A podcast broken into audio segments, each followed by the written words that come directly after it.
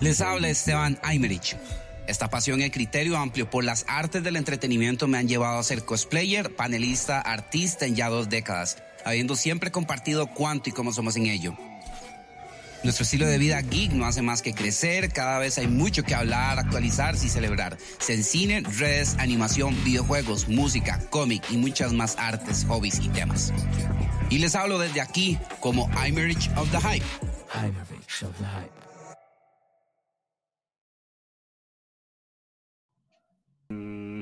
Ahora sí. Pues sí, disculparán ahí los 15 minutillos que nos tomamos. Es que habían unas, ustedes saben, las cosillas técnicas que uno tiene que afrontar, ¿verdad? Para cuando pasan estas este, peripecias, ¿verdad? Que uno se manda en vivo a, contar cosillas y de todo, ¿verdad? Más bien, este, hoy, bueno, después de mucho rato tenemos invitados, unos bastante chivas, de hecho, que tengo el honor de tener por acá, de hecho, una sorpresa una de las sorpresas agradables de este año que he tenido en muchos aspectos, eh, uno que ha estado pues en la nota ñoña, ¿verdad? Por ya tamaño rato, ¿verdad? Eh, muchos ya saben que ahí ya, bueno, no solo 20 años de cosplay, llevo más en la vaina cuando empezó a alzarse mucho aquí en el país, entonces este... Eh, normalmente se limitaba a los eventos y uno que otro proyectillo tranquilo, ¿verdad? Y bueno, eh, ¿qué pasa? El año pasado tuvimos una Comic Con y eso ayudó a dar mucha visibilidad a, mucho de la nota ñoña aquí en el país, al menos en Costa Rica. Ya se ha hablado de Comic Con, se hablaba de esas grandes convenciones que habían en países de primer mundo, ¿verdad? Y todo esto, ¿verdad? Celebrando este tipo de trabajos y todo esto. Y uno de los resultados más curiosos de esto también es ver que este año Di, este, para introducir a los colegas acá, por supuesto, este, di, veo yo que, di, hay una gente que estaba buscando como información de la historia de cosplay. Y yo, mm, ok, eh, ¿quiénes son? Eh, ¿Pero por qué? ¿Y cómo? y es vacilo porque, eh, normalmente me volteaban a ver a mí para a veces hacer lives o para comentar cómo ha sido el inicio de todo esto. Mucha gente también dejó de hacerlo en todo este trayecto. Y entonces yo soy uno que si alguien quiere saber cómo fue, ¿verdad? Este, lo que tenía que hacer uno, tripas corazón, para seguir en el hobby, por decirlo así, muchos aspectos. Eso entre otras cosas, ¿verdad?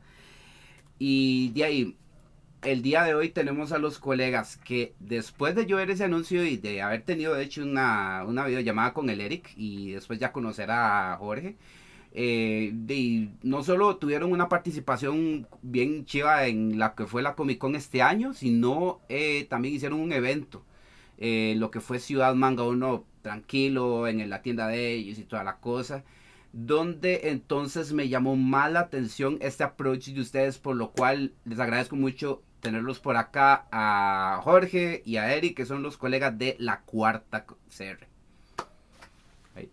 Muchas gracias Esteban, gracias por, la invitación. La verdad es que estamos muy felices del año que, hemos estado construyendo, eh, la, también este espíritu de brazos abiertos que la comunidad ha tenido con nosotros.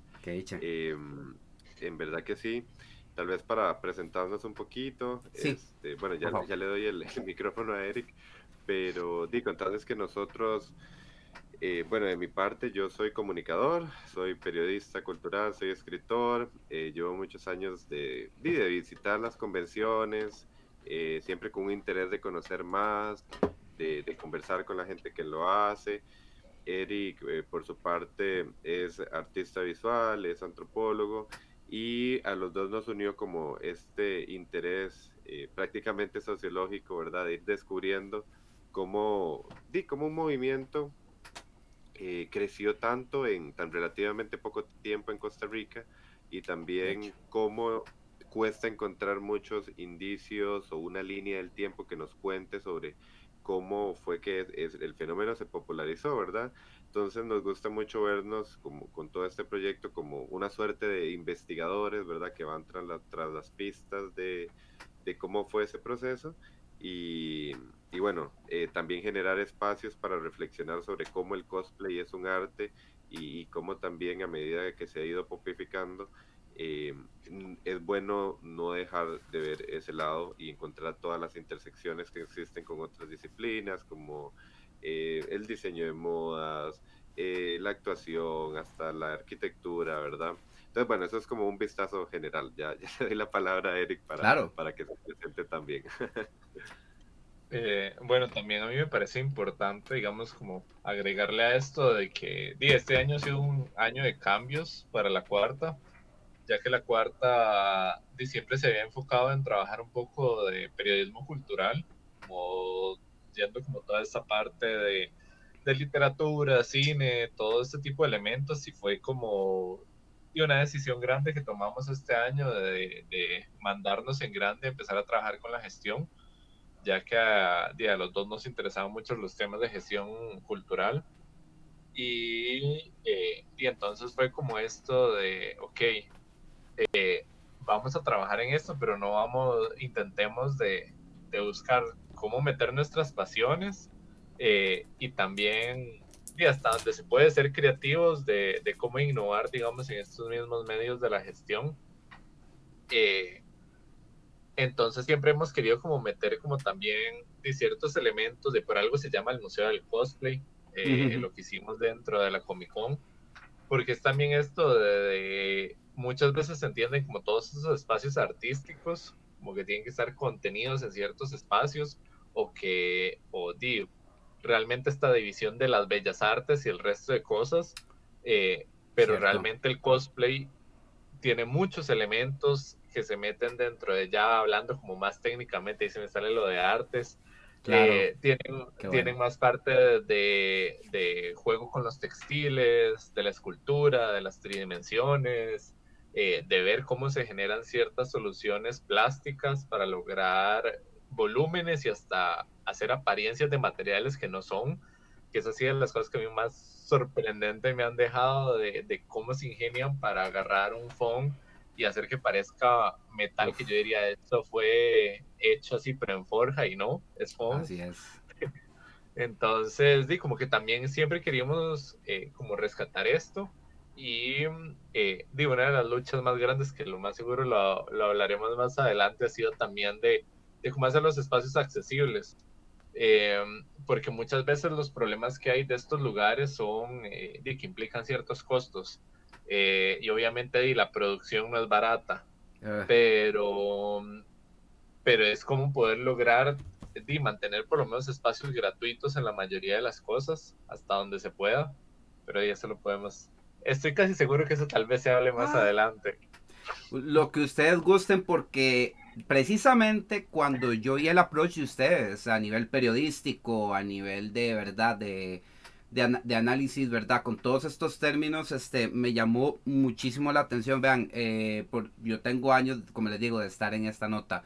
Eh, de, esto ha sido mi vida. Eh, yo he sido, bueno, yo he escrito artículos para fans, los primer, el primer, primeros fans de aquí del país. Y bueno, en todo lo que he estado viviendo, esta nota que ha crecido y ha crecido cada vez más.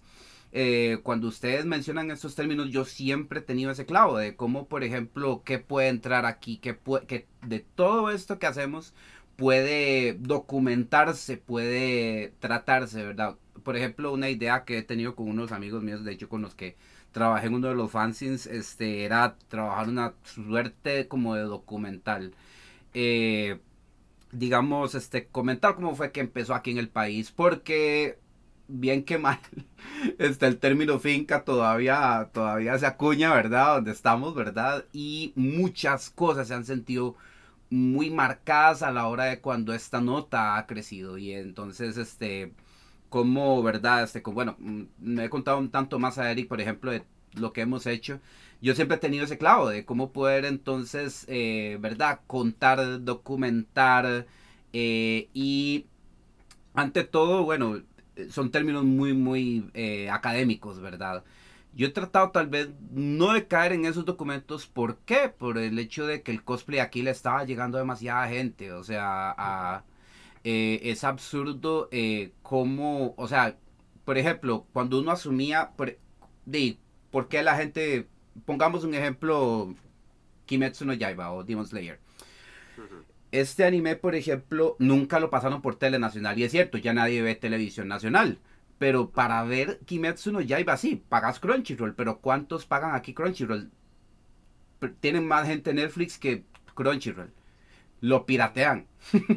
lo piratean, lo ven en japonés con subtítulos.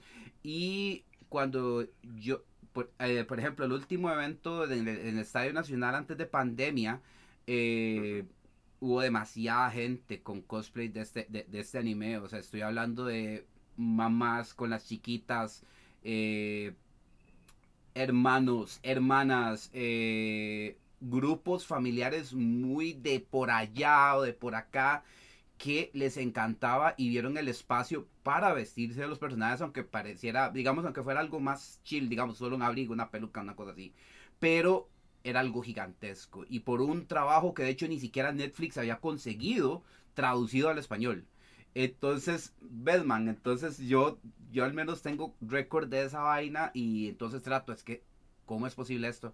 ¿Cómo es posible acá? Entonces, yo veo ese approach de ustedes y lo considero pues muy importante por el hecho de que uno tal vez, me lo, yo me lo he preguntado varias veces, digo, le entro a, o a medio saber cómo está el arroz con tal vez documentarlo a nivel periodístico, a nivel de aquí o a nivel de acá. Y entonces cuando ustedes llegaron con este approach y todo, y esta idea y estos términos, entonces yo me, me alegra y también me, me sobre interesa montones y, y, y, quería también saber más o menos cómo ha sido esa experiencia con ustedes ahí, ¿verdad? Sí, creo que, bueno, esos puntos que decís son, son muy importantes porque coinciden por lo menos con estos intereses de los dos primeros proyectos que hemos tenido este año. el primero, bueno, fue este Museo del Cosplay que hicimos en el Comic Con, que tenía el propósito de, ok, tal vez en, en, en espacios no tradicionales para tener un museo, porque no puede existir y apreciarse el cosplay? Más en un evento que, que, es muy curioso, porque yo siempre converso, por ejemplo, con, con los organizadores del, del Comic Con, con Oscar, con Mano, que, que, a veces más que el Comic Con parece el cosplay con, ¿verdad? Este, eh, la identidad está muy, muy, muy arraigada y, y, es muy interesante entonces, y muy agradecidos con ellos también de abrir el chance de, de reflexionar de, de, cómo esto es un movimiento mucho más grande y, y, nos fue muy bien porque la gente llegaba y nos conversaba y, me acuerdo, por ejemplo, un, un señor que, que, pasó, que se, estaba en la línea del tiempo que armábamos, ¿verdad? Y se quedó viéndola y nos decía como, eh, eh, bueno, está, teníamos en exhibición el traje de Angelo, que fue el primer campeón de, del Cosplay Championship Series del Comic Con. Eh, es un traje precioso y, y lo que nos comentaba era y que eso merecía estar en un, en un Fashion Week. O sea, ¿por qué no podría estarlo? ¿Verdad? Eh, ¿por, qué no podría, ¿por, qué no podría, exhibirse como el diseño de modas que es? Y yo le decía, sí, absolutamente. O sea, es un trabajo depurado que obviamente como la gente lo anda puesto, no te vas a quedar tal vez viéndole cada parte, pero merece estar igual en, en, en su propio espacio de exhibición, en su propia vitrina para apreciar los detalles, desde los botones, desde la costura, desde las telas. Y eso fue muy lindo. Lo que nos quedaba dando vueltas entonces es que eh, la discusión merece ampliar un poco más, ¿verdad? Y no solo llegarle a la gente que este, va a estos espacios que tan, tan valiosos y tan bonitos. Entonces, eh, se nos ocurrió la idea de, gestionar el Festival Segunda Piel, que fue el que hicimos ahora en agosto en Ciudad Manga. Y lo que queríamos era tener esa política de puertas abiertas, ¿verdad? De hacer puentes con, empezando obviamente con la comunidad cosplayer, que es lo más principal, de poder contar con ellos, que ellos, que cada persona hablara, tuviera charlas, eh, que el cosplay, que el cosplayer no solo se vistiera, sino también hablara sobre su experiencia. Eh, tuvimos testimonios súper lindos y, y hay que darle micrófono, entonces eso es algo que queríamos hacer. Y por otro lado, que el, hacer un, un evento abierto, cualquier persona pudiese llegar, desde gente más académica, desde algún antropólogo que, que, tal vez quiera entender más de esto, desde un profesor de humanidades en la universidad, hasta cualquier civil que, que, nunca ha visto un torneo de cosplay. A mí lo que me encantó mucho de, del festival que, que, tuvimos es que llegó mucha gente que nunca había ido a una convención, llamémosle geek, es verdad que es un término es ahí más abierto, y que nos comentaban como, wow, qué bien la estoy pasando, no sabía que yo podía entretenerme y apreciar esto porque nunca había imaginado sacar de mi bolsillo, no sé, 12 mil colones para ir a un evento de estos, por, por una cosa social, ¿verdad? Ni siquiera desde el tabú, sino como tal vez no había pensado que mis gustos podrían estar encaminados con esto.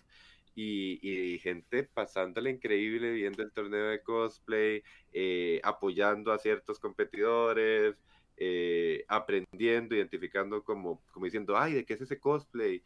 Está súper interesante. Ahora llego a la casa y busco de cuál es el anime o, o, o cuál es la película, ¿verdad? Entonces creo que el proyecto también quiere tejer un puente con otras comunidades y terminar tal vez, o, o meter un granito de arena en ese propósito colectivo de difuminar cualquier eh, aire o aliento a tribu urbana, ¿verdad? A, a, gente que ha estado más en el margen y este, valorizarlo y entenderlo como, como parte clave social, ¿verdad? Dios mío, se tenía rato de, no usar, de escuchar ese término de tribu urbana, de hecho. Qué rajado. No, y, y, también, digamos, algo que, que, para nosotros era bastante importante era el tema de, eh, cuando empezamos a recolectar toda esta información, eh, de obviamente uno, aunque siempre dice las mejores cosas, empiezan también a, a, a verse pequeños detalles en el fondo y hay, de, hay un tema de separación generacional que ahí más sí. o menos se ha, se ha ido notando. De, que, que, es también parte de la historia que muchas personas vivieron y, y, cómo se están agregando esas nuevas personas al ambiente. Claro. Y, y de parte lo que queríamos es generar espacios donde que puedan comuni eh, comunicarse y hablar tanto personas que ya tienen años de experiencia, que ya, ya están generado su carrera dentro del medio, Así hasta es. personas que llevan un par de años o que están empezando, para nosotros es también muy valioso que estas personas tengan los micrófonos y empiezan a tener como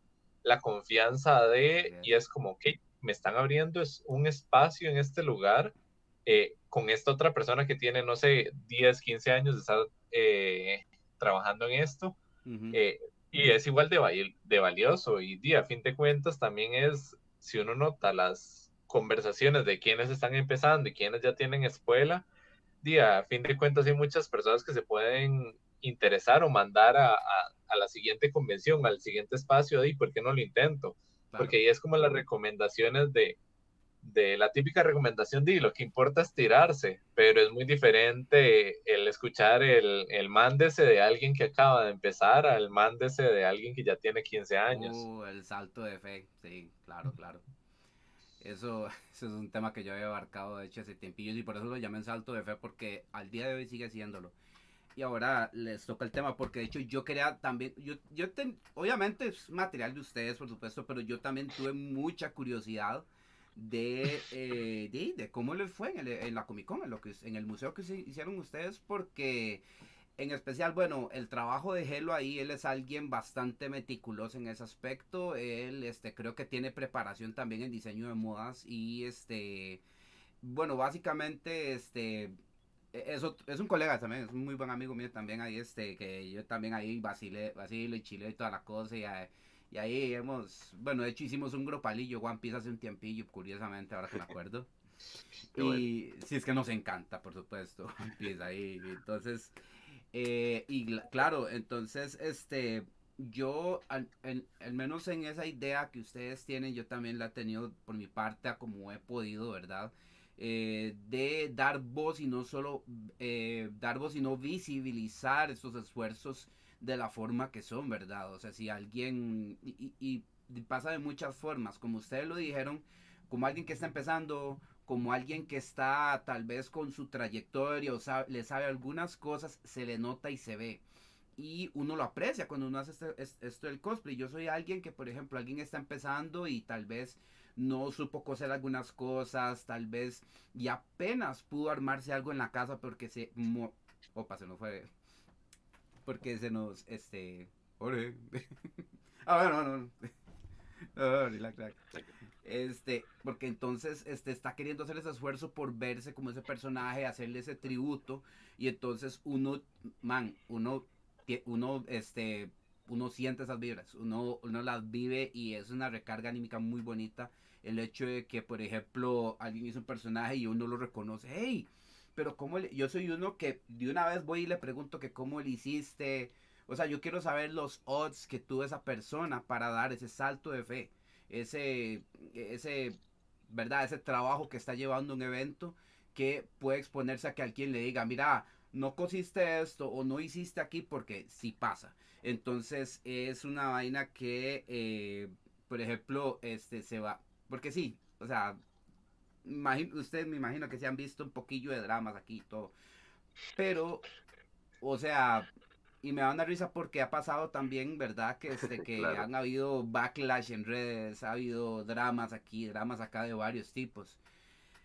Este es el año en que en Costa Rica el cosplay no hace más que crecer. Oigan, desde que empezaron estos eventos, los cosplayers crecen en cantidad y en calidad, como si fuera proporcional al resto del mundo, para que justifique que hayan tiendas que venden cosplays de un, de un juego que tiene unos diseños de personajes súper, súper jodidamente específicos, ¿verdad? Como los Genshin Impact o League of Legends o cosas como estas, ¿verdad? Se sopesa mucho porque mucha gente a veces se deja llevar por esa toxicidad de las redes o ciertas cosillas, pero entonces uno dice, pero ¿por qué el año, por qué este año la Comic Con, por ejemplo, estuvo rebosando como tres veces, cuatro veces más de cosplayers que el año pasado? Por ejemplo, y este, ¿por qué siendo una comunidad tan tóxica, porque sigue pasando. Entonces es como uno de, uno de esos términos como así como, ¿verdad? Sencillos como para darles a entender que sí se puede visibilizar pues el trabajo que están llevando. Y de hay sus épocas, ¿verdad? De ¿qué les puedo decir? Este, hubo un tiempo donde había mucho invitado internacional que nos visitaba, que venía y que era una muy buena vibra cuando venía. Ahora ha bajado un poquito eso, pues bueno, bueno, cuestiones de pandemia y todo esto. Y, eh, y también este se visibiliza que se dé esa buena vibra, ¿verdad? Entonces, este, eso, ¿verdad? Por un lado, este, también yo quería ver qué han percibido ustedes, ¿verdad? En buen plan, ¿verdad? Por ejemplo, en la actividad que hicieron en la Comic Con y también, yo, también, yo estaba como claveado, ¿verdad? Porque yo digo, estos muchachos hicieron una vaina en Comic Con, hicieron un museíto, hicieron una vaina, recibieron gente y, estuvieron exponiendo algo muy chiva. Y de eso hacer un como una, una suerte, bueno, sí, es un evento que hicieron en Ciudad Manga, o sea, sí parecía un evento ñoño, ¿verdad? Porque sí habían charlas, sí había concursos, sí había como de todo un poquillo en ese aspecto. Y digo, ¿qué les habrá dado por hacer algo así, porque, oigan, es, es una matada, oigan, yo, me consta que yo he estado detrás de todo esto también, hasta cierto punto, ¿verdad? Ajá. Claro. no sé, si, ¿qué me cuentan? que como, sí. sí, sí, vieras que es muy interesante, porque creo que lo importante como de, de presentar el cosplay como un tema de discusión es que aparecen muchas conversaciones inesperadas, ¿verdad? Eh, en algunos momentos para problematizar, en otros momentos para enriquecer lo que se está haciendo, ¿verdad? Entonces, por ejemplo, em, en, eh, tanto en el cómic como en el Festival de Segunda Piel, a veces llegaba gente y se nos acercaba, y voy a poner un ejemplo muy claro, que me decían, es que no entiendo muy bien qué es la parte de hacer del cosplayer, porque qué pasa si la persona no hizo el traje. Y yo digo, es una fabulosa pregunta, ¿verdad? ¿Ah? O sea, eh, eh, es ya a empezar a, hacerse, eh, no, quiero decir cuestionamientos, pero como querer extender la conversación. Claro, claro. Y entonces ya es esta conversación, ok, costume player, está la parte del costume, del traje, de interpretarlo. Y entonces uno ya, dice eso y la otra persona, ah, y empieza a generar más preguntas. Y la persona se da su propia decisión, si eh, quiere cada quien, ¿verdad? Este, puntos a favor, puntos en contra, pero hay una conversación al respecto y creo que eso es una parte muy, muy jugosa de, generar estos espacios. Eh, también, por ejemplo, nos, nos decían que algo que les gustó del festival, de la, de la curaduría que hicimos con los invitados, es que eran personas que este, han, han promovido eh, la, cultura cosplayer en, otros espacios y que, que nos decían, por ejemplo, agradezco mucho que eh, no hayan traído tal vez gente que, que, se ha metido al cosplay para hacerse influencer, ¿verdad? O de la causa algo suyo. Y yo dije, mira, bueno, gracias por, por hacernos este comentario y, y, estás tocando un punto de conversación muy interesante, ¿verdad? Claro. Em, eh, con todo este tema de, de, construir una línea del tiempo, ha, ha habido en general, yo aprecio mucho el sentido de comunidad y creo que el movimiento ha sido en su mayoría luminoso, pero ha tenido episodios de denuncia, de crítica hacia organizaciones, personas, ah. y son cosas que también hay que conversar y, y, que creo que esos espacios son importantes para hacerlo, no por el chisme, sino para rectificar en distintos sentidos, que por ejemplo, eh, el consentimiento, el pagarle a las personas eh, que, que, están en un evento, el reconocer el trabajo, la profesionalización del cosplay. Creo que eso ha sido muy positivo este, en ambos eventos que hemos tenido como esa retroalimentación y, creo que es, que es para bien. Y, y, por otra parte también como que mucha gente dentro del ecosistema cosplay, gente que lleva ya algunos años o, que está empezando, que, que nos decía, por, eh, por ejemplo, que no, no se habían sentado a pensar que en el 2017 fue la primera vez que un evento de cosplay salió en la portada de un periódico, ¿verdad? Y les asombró mucho. Y luego con poner, en perspectiva era como, mira, sí, es que ha crecido y en qué, en qué momento fue. Y yo ya crecí viendo que pasaba por el Estadio Nacional y a las 4 veía cosplayers y a las 8 jugaba Cartaginés Herediano y ahí estaban en comunión distintas personas habitando un mismo espacio, ¿verdad? Entonces creo que eso ha sido también muy, muy bonito y como digo, eh, más que, que problematizar en el mal sentido de la palabra, ha sido generar discusiones para, eh, para establecer un rumbo, ¿verdad? Y creo que eso es lo más importante de, de un proyecto como este, que, como no nos cansamos de decir, de, es un proyecto sin fines de lucro, es un proyecto este, que quiere y que tiene un interés antropológico, periodístico y que di, estamos muy encaminados a, seguir haciendo eventos y, proyectos en, con ese norte, ¿verdad? No sé si Eric quiere agregar algo ahí tal vez yo soy el que siempre termina sacando como la parte como más administrativa. Y eso que soy el de mm. artes, eso es lo peor. Cualquiera diría que, que, el de artes es el desorganizado, pero bueno.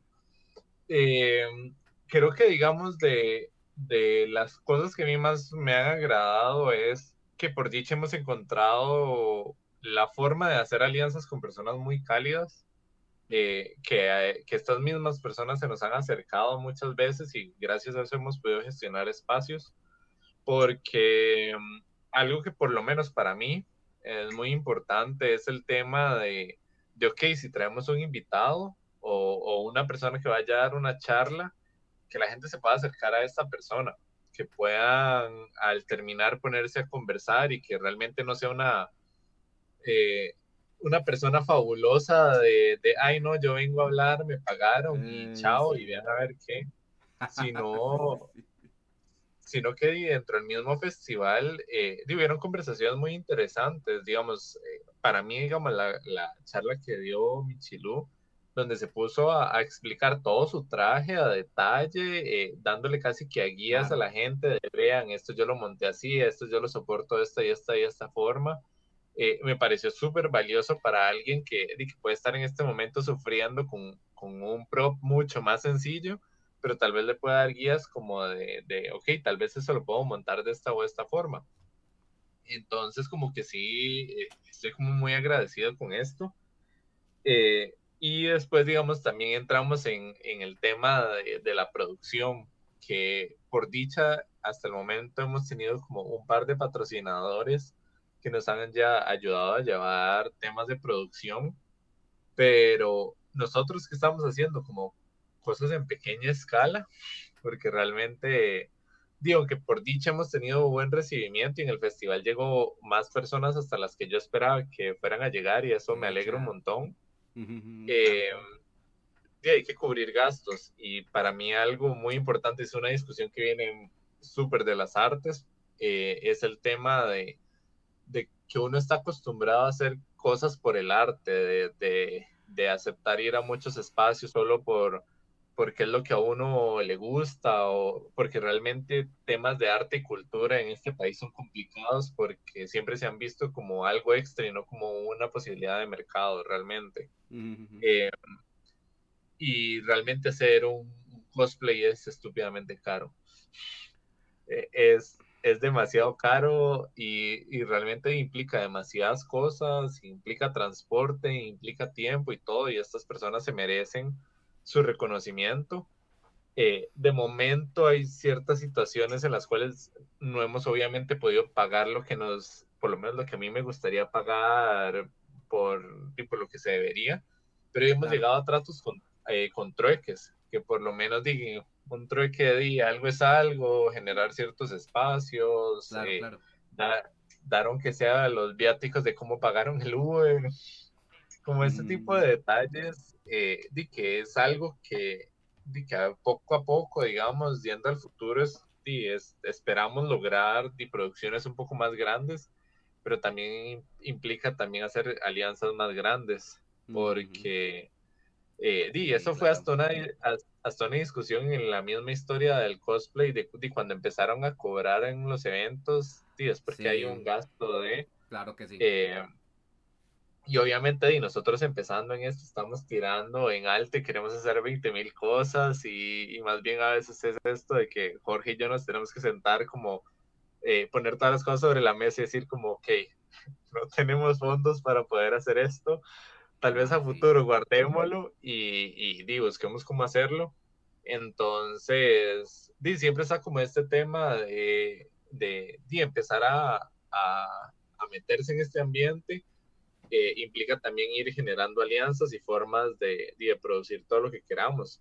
Pero de momento, eh, por lo menos estamos realmente muy contentos. Eh, como todo, nos hemos llevado chascos en algunas situaciones, pero en general la población siento que ha sido bastante positiva, digamos, y, y realmente quieren estos espacios para hablar, que es lo que para mí me parece más importante de, de explotar todo eso, tampoco vamos a hacer como un quejese acá o cuéntenos nuestra historia y vamos uno por uno, pero di, por lo menos ir como cambiando en cada edición que hagamos algo y poder ir dándole el micrófono a las diferentes personas. Claro, de hecho, eso iba a decirles eh, después, o sea, aquí en los eventos me lo preguntan varios, bueno, me lo, se lo he dicho a mucha gente ya, que ya hemos tenido tiempo después de la Comic Con, un antes y un después ha visibilizado lo importante que son estos espacios, ¿verdad? Este, han habido de hecho intentos nefastos de hacer actividades de estas, pero no quiere decir que no, digamos, que, que, que sí sean, digamos, más bien más necesarios este tipo de espacios porque hay mucha ñoñada que yo le digo, ¿verdad? Que quiere reunirse tal vez a mostrar algún trabajo o compartir de algo o, bueno, generalmente al menos la, la ñoñada que yo frecuento en los eventos, ¿verdad? Que por dicha es bastante y por dicha sí es bastante de la, de la brava, que también es cosplayer, por cierto. Es de gente que te aporta mucho, gente que dice, man, yo vi esta serie, ¿qué te pareció? Hey, no, vieras que yo vi. O sea, y hay una retroalimentación chivísima, no solo en cosplay, porque digamos ya depende mucho de cada quien sino tal vez de lo que estemos viendo que hay en el cine o que hay en series. Entonces, es esa mente amplia, es ese criterio amplio que tenemos cuando se dan esos intercambios. Y hay gente que aún al día de hoy, este, cuando ve esto, dice, hay espacios para esto.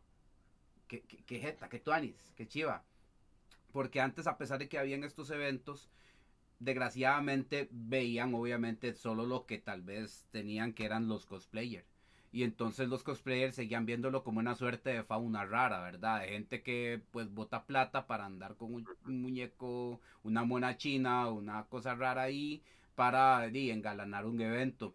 Hasta cierto punto, este, digamos que eso ha generado como una suerte de... Bueno, al principio era esa idea los eventos ñoños, de animes, porque han habido de cine, han habido de, bueno, unos de superhéroes, así, este, se ha prestado para hacer ese espacio para la gente que quiere celebrar eso y que entonces sabe, por consiguiente, hasta en un, digamos, en un estimado probable, de que sí hay afuera de, del país hay eventos donde hay gente que lleva sus trajes, que lleva sus armaduras, que lleva sus colecciones a exhibir, que lleva... Eh, es una muestra de todo esto por ser una celebración de. Y por ello este, se ha mantenido como ese criterio, ¿verdad? De hecho, eh, a mí me, por ejemplo, no me lo preguntan, pero yo cuando yo voy a los eventos de cosplay, yo nunca me llevo el cosplay puesto. Bueno, eso primero porque, bueno, no tengo carro para ir y toda la cosa. Ya con carro puedo ir tal vez con algo puesto, digamos, de camino y todo. Pero yo yo soy un transeúnte, ¿verdad? Yo eh, voy en bus, yo llevo mis cosplays en bus y yo he llevado cosas grandes en bus, ¿verdad? Y, pero ante todo yo trato como tener esa idea, ¿verdad? De que fuera del evento yo no te ando con el cosplay. Yo no, yo, yo no dejo que alguien de afuera que no sabe que lo que hay adentro, ¿verdad? No tiene ni una sola idea, este, de ahí llegue a, creerse, ay, este payaso de que anda vestido, a ver qué le arranco, que ver qué, porque sí ha pasado. Y este, entonces es algo, una pauta que yo le digo a la gente que sienten esa línea para que de verdad entiendan que a donde venimos es nuestro espacio. Donde venimos es un lugar donde nos comentamos, nos disfrutamos de nuestros trabajos, de nuestras producciones, porque de hecho fue no, fue hasta hace mucho tiempo ahora que hablan de esto de producciones que un cosplay es una producción. Eh, usted tiene que velar por tantas áreas para que quede como usted quiera. Y este son cosas que se, se, conversa. E inclusive en el cosplay a veces se pierde por tanta cosa. Pero que es muy cierto. Ahora que vos dijiste, Jorge, sobre sobre este que si no me hago las cosas no soy cosplayer este eso era un punto tal vez de polémica para ciertos dramáticos verdad este porque en realidad claro que sí. De cuando usted se hace un cosplay este usted digamos no porque digamos es que usted se hace las cosas usted es un pues un cosmaker y se hace su cosplay pero usted puede hacerle las cosas a alguien más. Un cosplayer es alguien también que quiere que no, tal vez no sabe costura, tal vez no sabe hacer props o tal vez no sabe hacer unas cosas, pero quiere hacer ese cosplay. Quiere encargarle esto a alguien, quiere encargarle a alguien esto otro y se puede perfectamente, pero tiene que guiar a esos, este, a, a los artesanos, por decirlo así, para que salga como esa persona quiere. Y eso requiere, ¿verdad? Criterio, quiere empíricamente empieza a ver de elementos de diseño y personajes, empieza a ver este, verdad, este que dice dibujo técnico, eh, empieza a entender este de maquillaje, empieza a querer investigar por ese, eh, por eso que le carcome querer hacer ese cosplay, hacer eso que esa gente también, como ellos hacen. Y este, bueno, hasta nociones de actuación por querer hacer un personaje completamente ajeno a, una forma de ser que tenés vos. Son eh, cosas que se juntan todas para un objetivo en común en este aspecto y wow, o sea, este, entonces este, son cosas que entre nosotros nos visibilizamos y por ejemplo, yo destaco por ejemplo lo de ustedes, ahora que ustedes comentan esto, porque sí es cierto, o sea, eh, ya somos más, por dicha, que estamos llevando esta conversación y estos términos a nivel de algo que es simplemente llevar un personaje a un evento. Porque es muchísimo más que eso, es demasiado más que eso y ustedes, de hecho, en, e, esos son los clavos, digamos, qué perspectivas han tenido, qué eh, clavos, eh, qué... O de hecho, si hay cosplays o hay tipos de cosplays o hay trabajos en específico que les han llamado mucho la atención también, que eso también quería, digamos, en su nivel, en sus apreciaciones, digamos. creo que de la misma manera en que decís que, que hubo un antes y un después con la producción de eventos, ¿verdad? De que, eh, por ejemplo, está esta barra de, de, que si estoy pagando por tal evento, que haya tantos invitados internacionales, eh, que, ya se vuelve muy exigente en el mejor sentido de la palabra, eh, el sentido de expectativa. Creo que sucede igual con, el tema de, cosplayers. Eh, nosotros, de ahí sí nos sorprendimos montones porque, por lo menos en mi caso, si bien es cierto, yo llevo varios años de, visitar convenciones como un espectador más. Eh, el, digamos, yo he sido increíble Y, y ese es otro punto también que nos interesa mucho de comentar con este proyecto, que, que lo intentamos hacer con, con, el festival y que, bueno, estamos elaborando un proyecto que todavía no podemos anunciar, pero que va un poco enfocado ahí, es eh, ver cómo, ¿verdad? Hay una nueva generación que, que creció eh, y con ya todos los estímulos para esto, ¿verdad? Sí. Eh, con la creación de escuelas en universidades que si bien no son particulares, o sea, que si el curso no se llama diseño para cosplay, es el mismo, es el mismo indicio, ¿verdad? Es, es el mismo pavimento de, por ejemplo, ver gente en Estados Unidos profesionalizada, residente ya que trabajan en esto, gente que, bueno, que yo eh, puedo aspirar a ganar un concurso de cosplay, irme a otro país y, ponerme, como un jugador se pone la camisa de la CL, me pongo la bandera de Costa Rica y represento a, a, Costa Rica fuera del país con un cosplay. Esa, esa noción a mí me parece muy importante de subrayar y, y que por eso creo que ahora, digan que hay gente que va solo al, al, a la convención, como ahora por ejemplo en el Connector Day, eh, que solo va por la felicidad del cosplay, ¿verdad? Eh, no necesariamente porque quiera competir, eh, siempre ya hay una exigencia muy positiva, en el mejor sentido de la palabra, a, hacer las cosas bien. Eh, por ejemplo, en el, en el festival conversábamos con, con Fluffy Lou, que, que, es una chica muy talentosa, y que ella comentaba, por ejemplo, bueno, ella tiene 24 años, cómo creció, por ejemplo, viendo a Ángela Bermúdez, ¿verdad? Como una referente, como alguien que ya eh, le había abierto ese camino, que la puedo conocer, que puedo llevar un curso con ella y aprender de primera mano y con una heroína, ¿verdad? Y eso, eso a mí me parece eh, fabuloso y por eso creo también que, que está nuestra intención de siempre mantener el tema de las charlas, de los talleres, ojalá siempre abiertos, como, como hicimos ahora, para tanto gente que quiera depurarse, a como por ejemplo tuvimos otra charla que era un ABC del cosplay. Si usted está en su casa en incógnito y, y siempre quiere hacer cosplay y no sabe cómo empezar, pues bueno, esto es una charla para que usted al menos tenga una guía básica de por dónde empezar, de qué son los materiales básicos, de qué, qué, qué cómo no jalarse una torta, eh, la voz de la experiencia, ¿verdad? Entonces, bueno, creo que, que el cosplay, por dicho, ya también eh, aspira a generar eventos como estos que estamos intentando hacer eh, donde haya una panorámica de, de, todo lo que se hace, de gente interesada, de gente que es muy buena, pero no se mandaba a participar en un torneo. Entonces, por ejemplo, estaba toda esta charla de Michilu que comentaba Eric, que era conversar eh, sobre ya como que se vea algo súper limpio, eh, algo completamente depurado. Entonces, eso nos llena mucho de satisfacción, ¿verdad? Poder intentar uh -huh.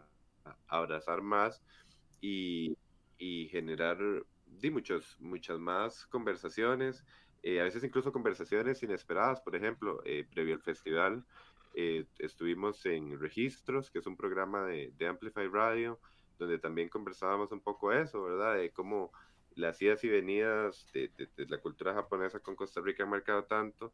Y, y nos gustó mucho una pregunta que nos hizo el presentador, que era eh, por ejemplo, de cómo también el cosplay ha tenido una intersección con, con lo queer, ¿verdad? Con... Eh, sí, eh, con una... generando otras conversaciones que, que, tal vez no sabíamos que se podían dar y, y, aquí las estamos apalabrando y son muchas cosas que tal vez se hablan eh, como tomadas de café, pero es bueno darles un, un micrófono, darles altavoz y, y poder claro. seguirlos comentando de, con, con, un público más amplio en una, en una tarima de, de, un festival. Entonces eso, eso es muy bonito. Claro. Y ahora que decís eso, claro, de hecho el cosplay acá ha ido de la mano con ese aspecto. Eh, ahora que, bueno, tenemos este asunto, ¿verdad? De, de verdad, esta visibilidad que se está dando a las minorías, ¿verdad? De, LGTBIQ, eh, también este, lo de, eh, los no binarios y todos estos, esto, este espectro, ¿verdad? Que estamos viendo. Eh, ha sido de estos eventos con el cosplay, con los, ¿verdad? Los trabajos que eh, el cosplay ha celebrado todos estos años han sido un refugio para estas personas por mucho tiempo. Yo he sido testigo de eso. Yo he visto mucha gente que me ha contado y también he visto cómo de han tenido situaciones familiares, han tenido desarrollos de muchos tipos y de ahí han tenido este, esta faceta como un escape en ese aspecto.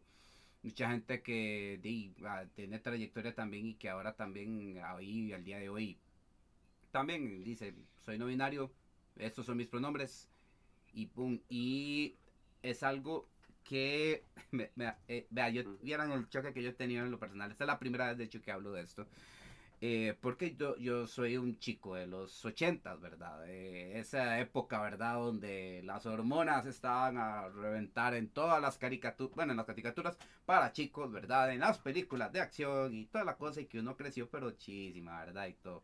Pues, como pueden ver, me sigue gustando, me siguen dando cosillas, pero... Eh, el, que, el estar en estos tipos de eventos y, en, vivir estas cosas con gente que yo quiero que ha tenido estas vivencias y, ha tenido como, ha, digamos, este, experimentado ese espectro que sí existe. Entonces me, ha comprobado mucho lo que, uno, lo que he crecido en mente y en corazón, como muchos lo han hecho de esta forma también, apreciando, por ejemplo, en los personajes de anime que normalmente son andróginos, que son, este, que a veces como decían en su tiempo, son de sexo dudoso, ¿verdad? Porque si de, no, porque como está eso de que, uy, es que o es gallo o es gallina. Y que va, es mucho más denso. Es algo que eh, a mucha gente ha podido permitirse ser ellos mismos. Que es algo que yo destaco ante todo de todos estos años que estaban estar en estos eventos. Eh, mucha gente siendo otro personaje, no siendo ellos, son más ellos mismos en, en esos aspectos y, Y, también, y, y, que el panorama se extiende, ¿verdad? Eso es algo que también hablábamos en el programa, que no importa tu color de piel, ¿verdad? No importa tu género, eh, no importa de dónde venís, no importa si tenés cabello, si no tenés cabello, si, si te parece físicamente el personaje o no, el cosplay es el lugar para eh, poder ser quien quieras y, y siento que por dicha, digamos, este, eh, los esfuerzos han ido para encaminarlo en hacer un lugar seguro y en, todo sentido. Igual también, por ejemplo, el, el, tema de la mujer es otro de las grandes discusiones, ¿verdad? De, del consentimiento y cómo, por ejemplo, de uno va a un evento y se recuerda una y otra vez que, por ejemplo, si quiere tomarse una foto con consentimiento, no toque a un cosplayer si no le ha dado permiso, ¿verdad? Cosas que ha ido mucho de la mano con otros progresos sociales, ¿verdad? Que, el cosplay ha, abrazado eh, muy positivamente y, creo que también esa es otra parte de la, de la discusión que, nos interesa que nos interesa mucho tener. Qué dicha, no, me alegra. Ve, esto era, esto era básicamente estos temitas y este criterio, ¿verdad? De que todos ustedes también están mostrando que se les puede hablar a ustedes con este respecto, que ustedes van con estas miras para documentar, para comentar, inclusive si se les topa en un evento, cosas así. Por ejemplo, en el Connector de que lo digo así como fugazmente así, ¿verdad? Entonces, este, como que yo, hey, hola, hey, mamá, ¿qué? Diman, hay veces que yo me quedo hablando con un compa, así, con alguien que está haciendo un cosplay, una cosa así, yo digo, mae, tal bar y no sé qué, no sé cuánto, cuando tal vez ven que uno como es, bueno, a mí me gusta mucho escuchar y entonces ahí me, entonces me dicen, ma, vos qué, te, vos qué pensás de esto y esto.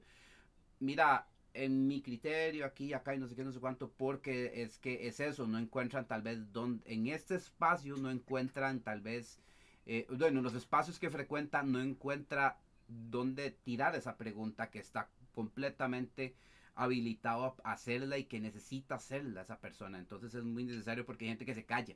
Hay gente que, que, dice, no, es que si lo pregunto me van a pegar una pedrada. Si, si, si, lo pregunto, ¿verdad? Me van a decir y es muy válida. Entonces, uno trata de hacer ese espacio llevadero de esa forma y también más importante también para uno. Porque uno dice, mira, es cierto, que, que gracias por decírmelo porque de verdad es importante que no solo yo lo sepa, sino la gente, ¿verdad? Que hace tu, tu vida, que hace tu círculo. Y algo quería yo comentar también porque, ¿ves? Este, esa visibilización, por ejemplo, hay mucha gente con lo, de, con lo de los géneros y todo esto, este drama con, ¿verdad? Con la mujer también. es irónico porque mucho de este auge se ha dado por el mismo anime, por el mismo Japón, ¿verdad? la misma industria que viene de allá, ¿verdad? Que ellos velan por ellos. Ellos al día de hoy no piensan en afuera, piensan en su isla. Y aún así, o sea, muchos dicen, por eso es que tienen su criterio para trabajar sus cosas, entonces nadie les tiene que decir nada.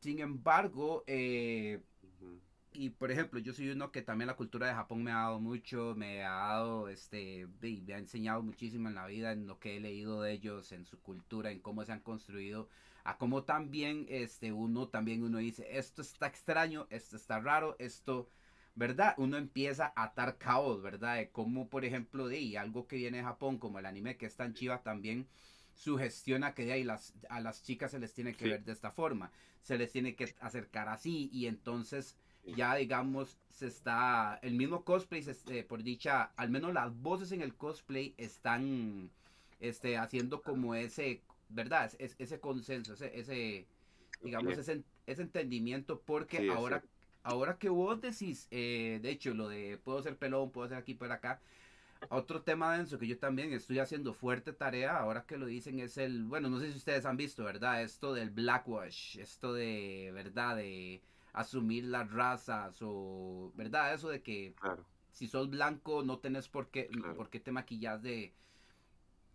Esto vieran que, se lo confieso también, este, yo, yo ya lo había comentado en un, en un live, en un live, pero eso fue hace ratos, cuando empezó a salir esto. A mí me chocó mucho el hecho de que yo el cosplay, bueno, yo digamos tenía muy en mí que yo digo, cosplay es un tributo un cosplay es un trabajo para uno, pues, llegar a, hacer un tributo a ese personaje y por eso si uno tal vez quiere llegarle a ese tipo de maquillaje o a ese tipo de tono de piel es porque uno quiere representarlo y llevarlo así.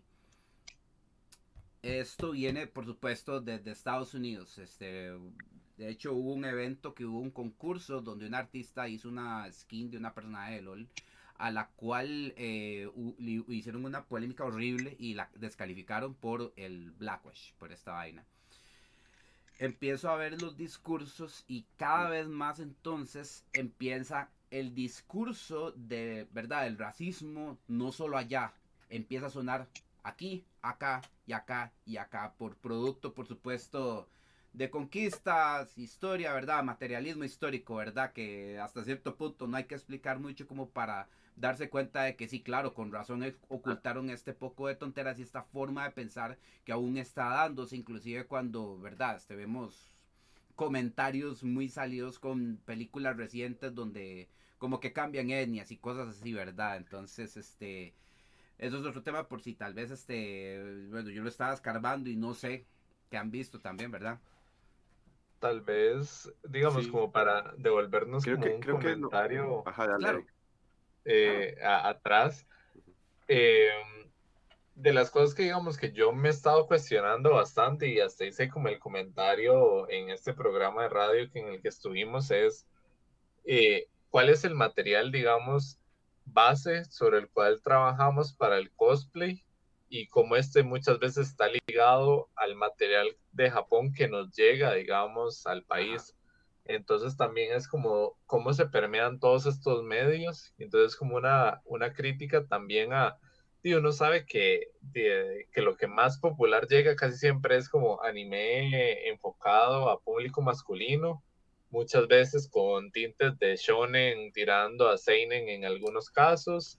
Eh, y, y, obviamente estos son como de los peores representantes de las mujeres en muchos casos. Y yo hice el ejemplo y como alguien que vio por años Naruto y que de verdad lo disfruté, si uno lo ve en retrospectiva, yo salvo a un personaje femenino, tal vez dos, pero realmente este mae no sabe escribir personajes femeninos mm. y él y es lo que pasa y es lo que pasa también con, con con directores, digamos, como Christopher Nolan, que a mí me gustan mucho las películas de él, pero casi siempre la cagan los personajes femeninos.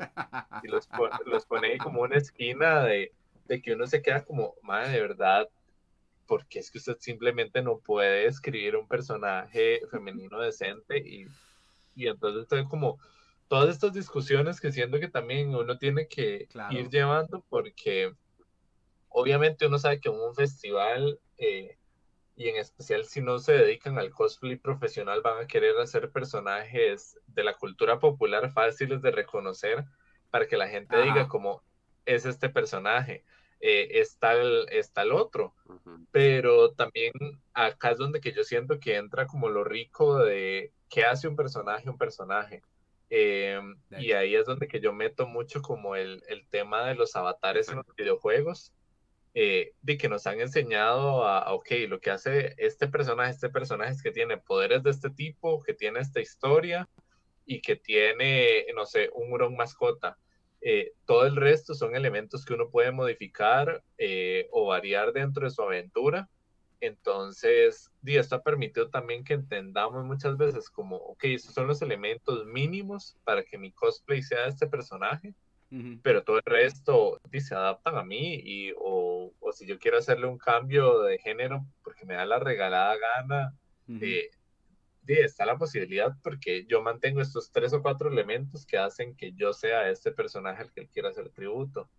Entonces, como que, por, digamos, yo he tenido como muchas preguntas y muchos cuestionamientos hacia eso, eh, porque siento que meterse en la piel de un personaje eh, por varias historias que nos han contado, le da mucha fuerza. Y si uno eligió este personaje es por algo. Hay gente que yo me sorprendí de, de, que cuando hablamos eran las personas más introvertidas de la vida, pero cuando estaban en el performance del personaje uno se queda como, Mae, ¿dónde tiene guardado toda esta energía social que yo nunca en la vida voy a tener?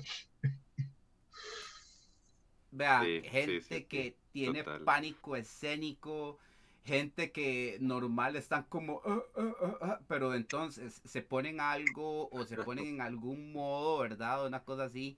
Y pues no voy a decir se transforman, porque de ahí siempre han sido ellos, solo que lo supieron enfocar de esa forma.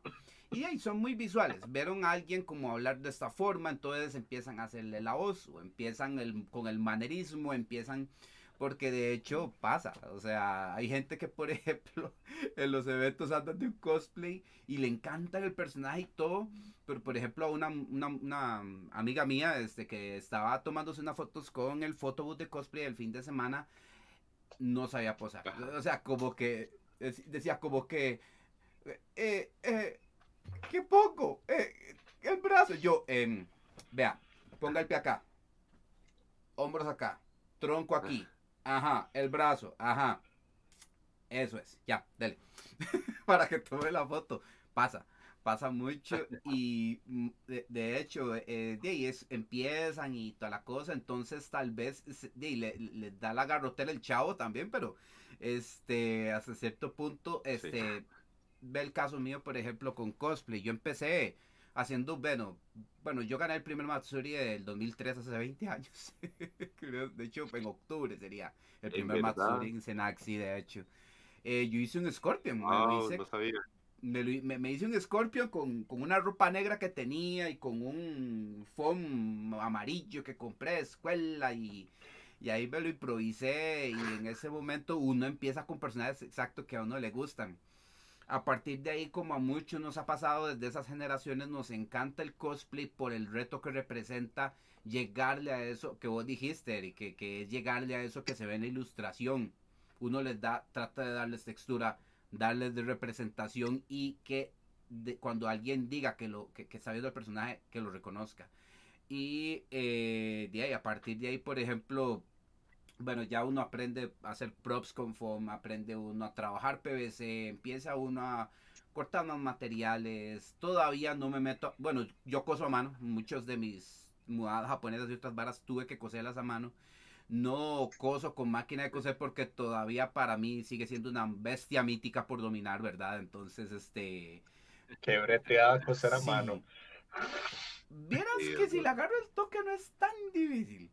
Pero... Hay cosas que, que de verdad la cantidad de tiempo duraría 10 minutos y dura 3 semanas. Man, y te digo, este, o sea, no, cosas muy complicadas, no, ¿verdad? Pero, este, y vean, por ejemplo, digo, yo soy de los ochentas y una vara que entonces yo digo, pucha, algo que tengo que hacerme yo es, oh, oh Dios mío, voy a tener que maquillarme Oh, Dios mío, tengo que buscar base, tengo que buscar polvos, tengo que saber qué es el delineado, tengo que... Y esto, para más de una presentación, yo digo, sí, sí, yo lo hago, pero que alguien me diga cómo. O sea, y, y, entonces eso choque vacilón porque uno dice, en mi vida cre hubiera esperado tener que ponerme lentes de contacto, tener que desaparecerme las cejas, ¿verdad? Una técnica ahí con una goma y toda la cosa para ponerse, ¿verdad? Corrector y la vaina y todo, para hacerse unos cejas o, y hacerse, ¿verdad? Queridas y cosas así. De hecho, este, la idea es pasar de eso y también llegar al, bueno, ya, ya le llegué a los prostéticos, pero este, la idea es eso, ir clave, eh, ir trabajando cosas en pos de tal vez un personaje que uno quiera hacer o por decir, ok, mi cosplay lleva armadura. O sea, decir que en un cosplay uno hizo armadura, confección de traje, prostético, luces, eh, ojalá un mecanismo que le pongas a un arma, un prop o a un... Uno se pica, uno, se manda y ustedes lo ven ahí, ¿verdad? Entonces, este cosas que uno jamás, jamás, como el caso de alguien que dice, si de un pronto otro, este, mira, es que en la escuela tuve que ponerme en el modo de tal personaje para darle exposición, ¿verdad? Entonces, poner ahí un detallillo, ¿verdad?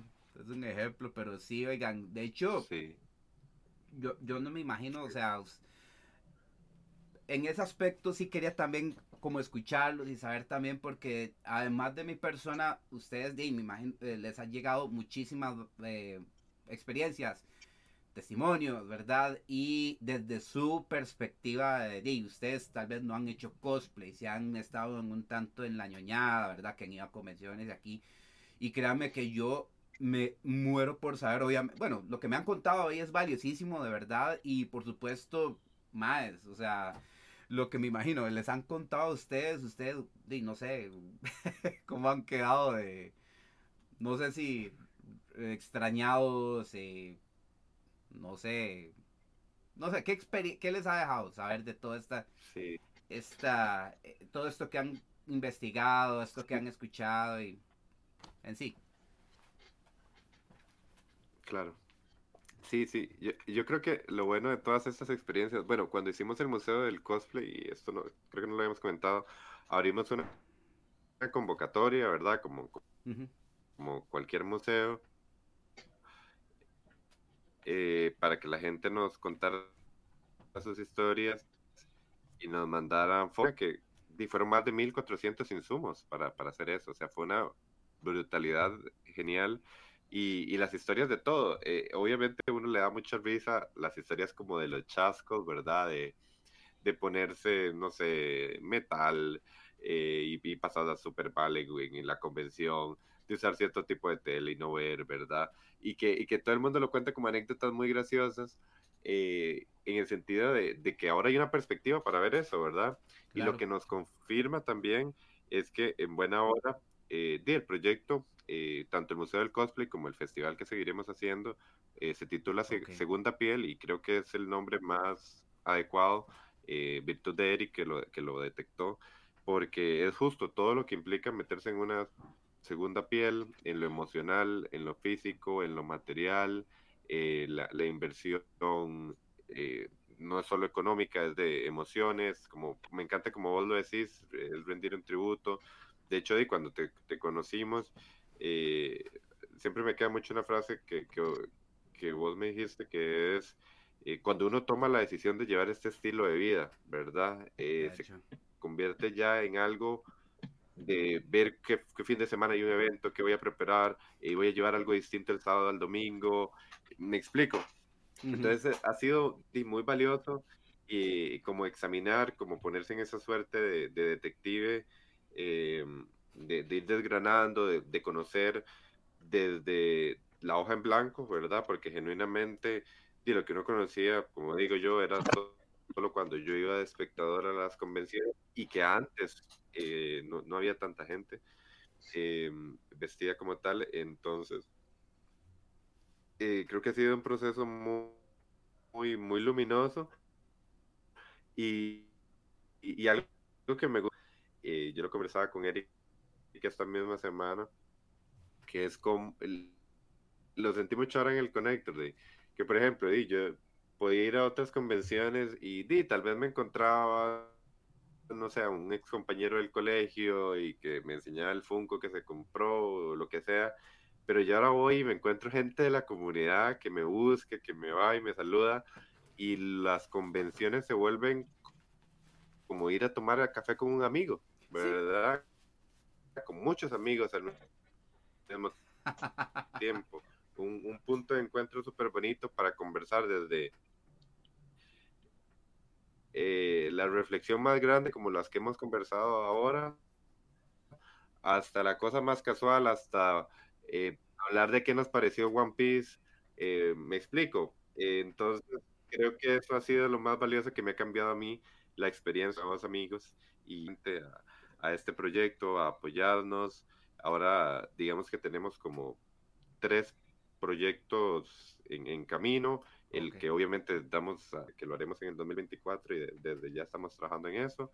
Otros dos proyectos más que, que ya poco a poco les vamos contando pero lo, lo, que nos entusiasma es eso, eh, de que ahora nos sentimos muy acuerpados por un montón de gente que hace seis meses no, no sabían, no, no sabíamos que existían, ni nosotros, ni ellos que existíamos nosotros. Entonces ese, ese sentimiento de comunidad, claro. ya desde la parte emocional, conozco como algo muy bonito de este viaje. No, hombre, súper chivísima y, y eh, exacto, más que más que esto, ¿verdad? Tal vez no habíamos hablado, cuando en las veces que nos hemos topado, en las veces que hemos, ¿verdad? Interactuado, este, no hemos hablado con estos términos en sí mismos y con más razón quería hacerlo ahora y de hecho esto es para que de verdad vean. Yo creo que voy a sacar unos beats también para TikTok y así todo por, por esto mismo, para que de verdad, si los ven, ¿qué mae? Eh, todo bien, mae, no ocupa ayuda, no ocupa aquí, una vaina así, ¿verdad? Para que entonces, este, si el caso que ustedes, ustedes se les ve esa vibra de que ustedes son abiertos, de que también se puede, ¿verdad? Dialogar, tertuliar y chilear ahí a, bonito, entonces perfectamente, mae. Por ejemplo, de hecho eso quería preguntarles más o menos, este, también este, digamos, en, términos de ñoñeo, digamos, de que, por ejemplo, vos andas una, por ejemplo, Jorge, vos andas una chema de Evangelion, este, y Eric me comentó de Naruto, pero digamos tal vez, por ejemplo, ¿cuáles son sus fuertes en temas de, no sé, cine, series, anime? como para ahí, como medio tantear ahí que, se puede ahí, ahí. Y no sé quién quiere empezar.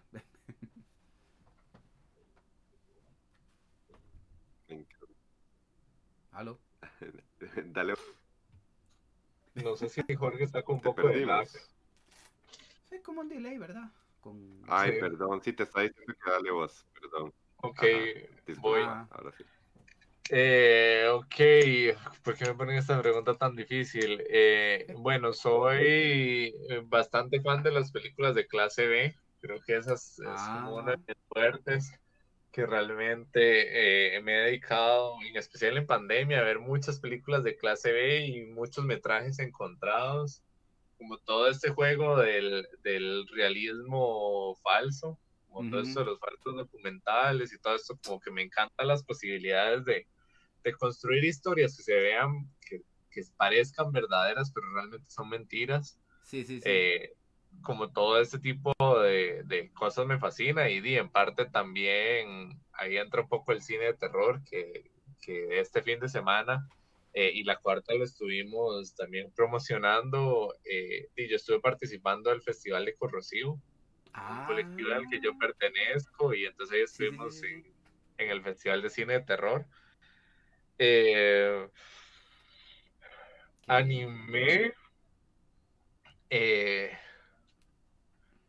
tengo como dos tipos de animes, como los que me gusta ver para chilear, que es como, como muchas veces como un anime que, que veo una vez, como, como en una noche, y después lo pongo a veces cuando estoy como trabajando.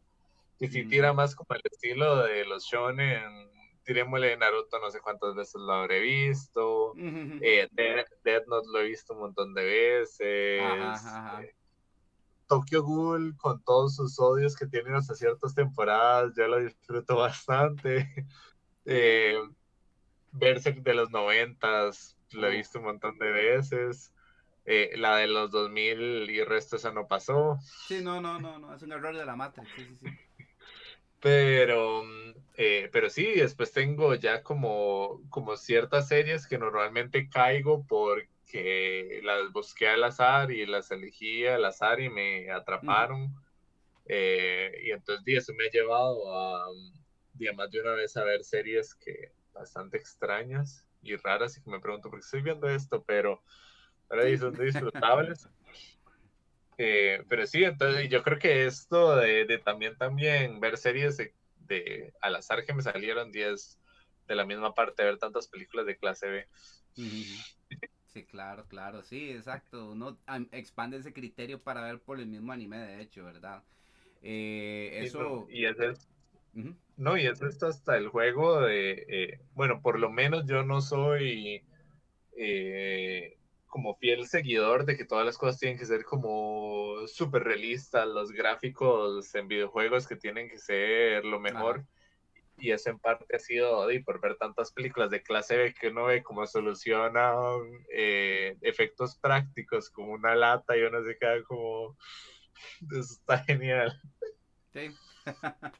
sí, sí, la creatividad y la loquera misma, de hecho, ¿no? Y está, está Tony, de hecho, es, esa es la idea, o sea, hay criterios, ¿verdad? Porque el anime abarca, bueno, en comparación aquí en Occidente, que siempre ha tenido su, tratamiento para esas historias, pero también de, es que uno ve el mercado de Japón y tal vez lo engloba un poquito, entonces tal vez pierde un poquito. Y lo que estabas diciendo vos de los shonen, que no saben escribir mujeres, es porque los shonen no hacen eso.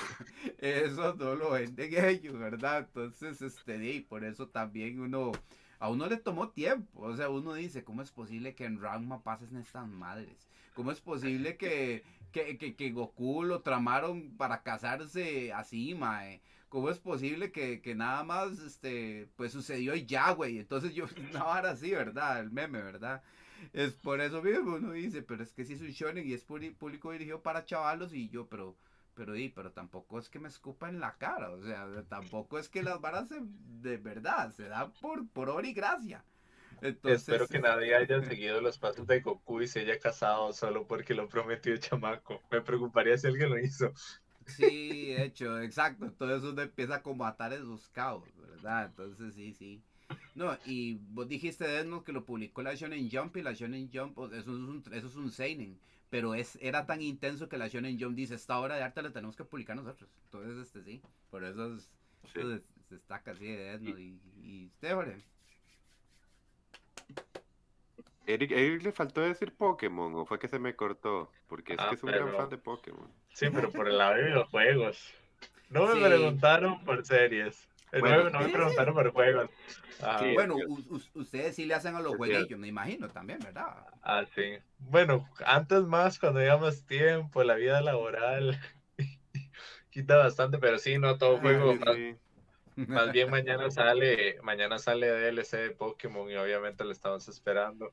Uy. Y vos estás jugando todos los que están han, ido saliendo, me imagino. Eh, soy de los ñoños que tienen una, poke, una Pokédex viviente. Tengo guardados cada uno de, los, de las especies de Pokémon. Sí, sí.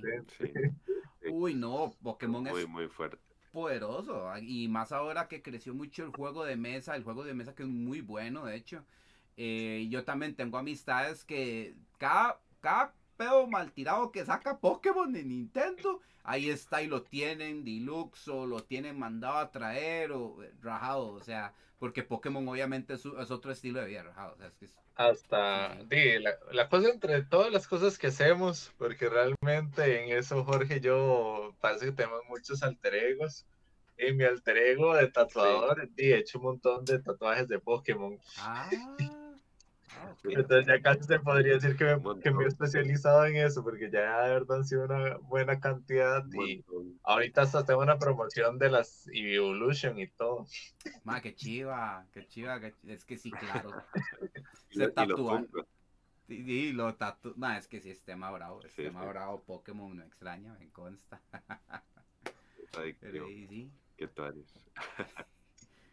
y sí. Súper. Y, ah, bueno, y te cuento.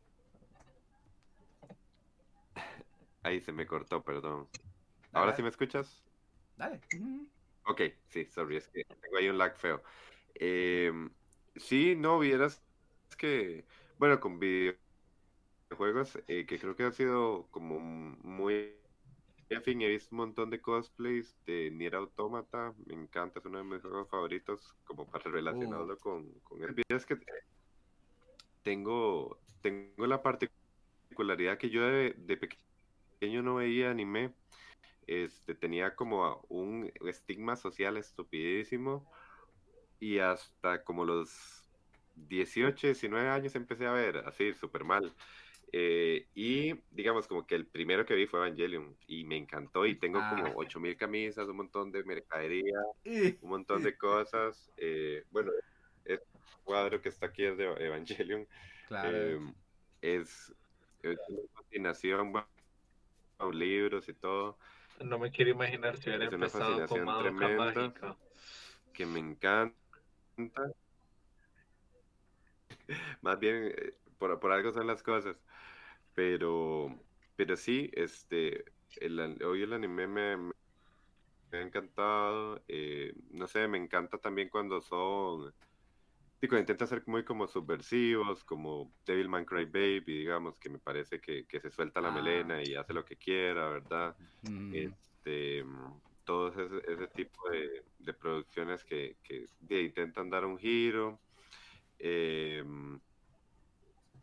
me, bueno, ahora estoy metidísimo con One Piece a causa del apogeo este, inmediato que ha tenido, que, me ha fascinado y hoy además el, el, live action y como que ha terminado de empujar ese, ese hype y me ha encantado brutal, brutalmente. Solo que te dura leyendo One este, Piece. Pero, pero sí. Eh, Ahora nada. Yo, yo ahorita estoy en ah. Punjazar ah. y no, no, no, yo me falta, me este, falta todo guano. Es parte de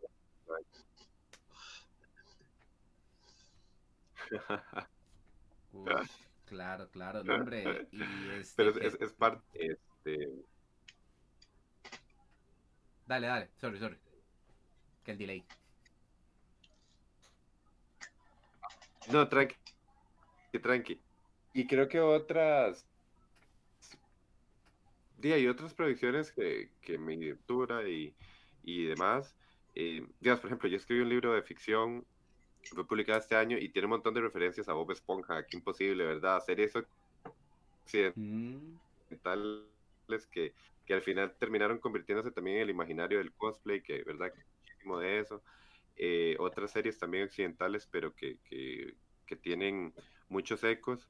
Eh, digamos, una de mis series favoritas es Avatar, la leyenda de Ang, y, yo oh. espero que el primer día que haga cosplay, eh, lo, que me gustaría hacer es maestro tierra, entonces ahí tengo la, la espinita. bueno, es, yo no quería ir, yo no quería ir a esas, ¿verdad? O sea, no quería como, ¿verdad? Porque primero por, hey, ¿verdad? Porque también es que hay muchos, ¿verdad? Que llegan en ese plan así medio, siento yo tóxico de que, ¿y qué? ¿Para cuándo el cosplay? ¿Cómo le dicen? ¿Para cuándo el bebé o para cuándo el anillo? Más, o sea, no, no, o sea, el cosplay, el cosplay, como ustedes pudieron darse cuenta en los testimonios, es de hacer algo que a usted le gusta, ¿verdad? Usted quiere verse como este man, quiere verse como este otro. De hecho, como lo dijiste, no quieres hacer un, bueno, no te naces tal vez hacer un personaje, quieres vestirte como la, ¿verdad? Como, de, como un maestro tierra en Basing C, digamos, o un, estilo que tiene un personaje aquí, acá, yo también, yo, de hecho, maratoneé Avatar porque yo en cable no lo pude ver bien, entonces yo estaba de, de ver qué personaje me podía quedar, o, o qué shine, qué mudada de Avatar, porque Avatar motiva eso también. Es un, es un estilo que es una animación y un brete tan increíble, estamos de acuerdo todos, ¿verdad? De que por lo menos una mudada, ¿verdad? Entonces, de alguien de la tribu de agua o de alguien de, ¿verdad? De, la tribu de aire también, de, si, le vaya bien se rapa ahí, ¿verdad? Pero, este, entonces, claro, entonces, eh, creía más o menos también como poquito, pero así, a lo tranquilo, ¿verdad? Porque uno, de verdad, uno y uno, de verdad. Casual.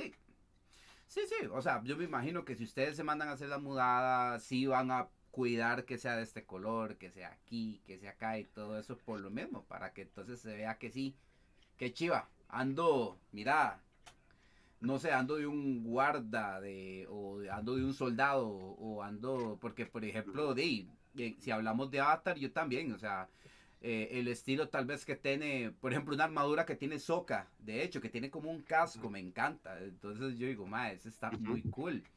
Luego, para la Legend of Korra también, este, uno ve, por ejemplo, los villanos, ¿verdad? Este, de la primera temporada, ¿verdad? Y uno, uy, mae, qué chiva, que, que, que, que, que todo eso uno... Bueno, yo soy uno... Eso es otra cosa que nos pasa a los cosplayers. Y si ustedes empiezan, les va a pasar muy probablemente.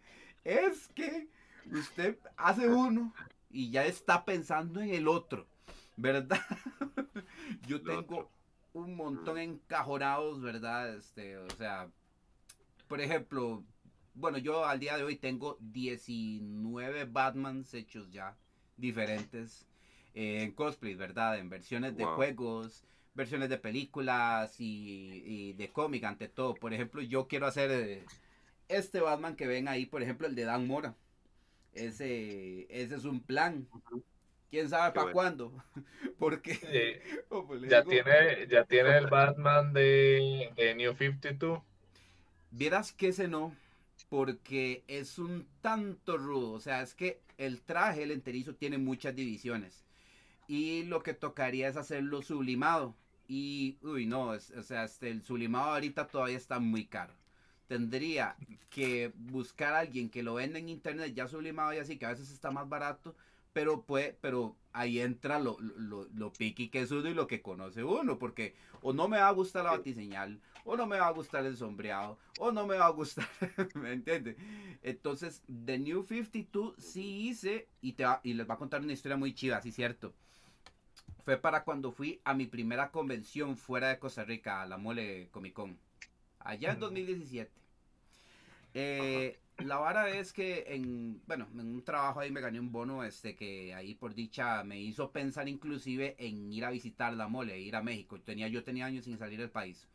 Y de hecho hay un colega que está en el, en, en, los, en el chat ahí, fue el, un muy buen colega que gracias a él me, me, alentó mucho a poder ir a mandarme de México, hasta me acompañó para editor, con otros dos cosplayers, por cierto. Y este, wow, ¿verdad? Voy y primero para, de hecho, una de las razones que quería ir era por la cosplayer Angie Knight, que es la cosplayer creo que hasta ahorita de las más cotizadas a nivel mundial. Y bueno, y bueno, yo colecciono pues... Eh, es increíble. Yo colecciono cómics. Entonces, este, ahí, este, ya... Ahí esto de... Me preocupa un poco que se le vaya a reventar esa tabla, pero... No, no, no se ha reventado. Y obviamente... esa tabla ya está... Un poco pandeada, ya está. Yo sé, yo sé, parece... parece un muñequillo ahí de, un elefante, yo sé. Pero de, de momento no, no, no, no. no. O sea, ya quisiera, yo tuviera una colección más grande, inclusive, bueno, ahí está Marvel, ahí están unos mangas y todo, pero todo eso que ven ahí es DC, y entonces gran parte Batman, gran parte Superman y otros eventos varios. Entonces, este, tengo cómics firmados porque soy de esa cultura, digamos, ¿verdad? A ese evento el invitado de honor, porque como es un evento, una convención de cómics, fue este artista, Greg Capullo, el de este póster, el de este póster que se ve acá él dibujó The New 52 Batman. Y este, él, él diseñó no este traje, sino otro que hizo después al final de la saga.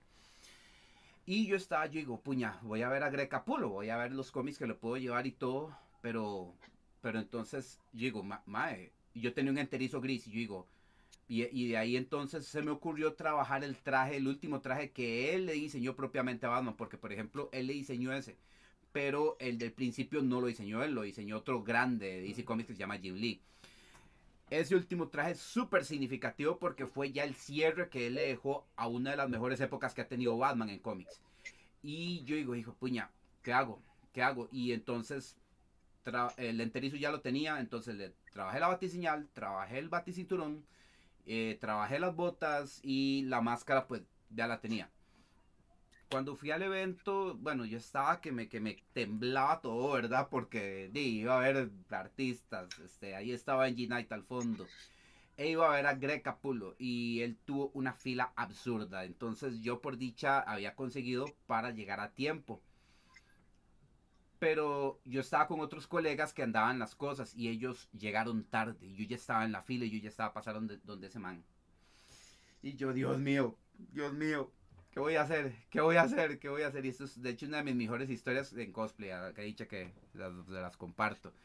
Este, porque este, ya estaba por yo pasar donde ese man. Y yo estaba, vean, y yo estaba en la fila y ojo, estaba con el cosplay. estaba con el traje de, de, él, el que yo les dije que él hizo, que para verdad, para ese número tan chivísima. De hecho, este, ese se le llevé para que me firmara. Pero no lo tenía a mano. Y yo estaba, yo, estos huevones no han llegado con el cómics. Ay, yo qué voy a hacer, que se va a pasar la fila. Bueno, de todo estaba pensando.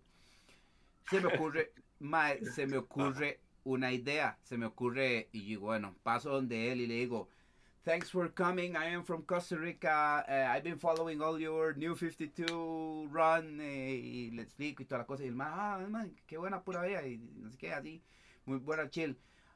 My friends didn't brought my comics, so I thought uh, for you to sign my bat signal on my cosplay because you did this awesome design of this uh, of this Batman, and if you if, you can sign it, I, I don't know if that's okay for you. Me dice, claro, claro, mae, emocionadísimo, mae.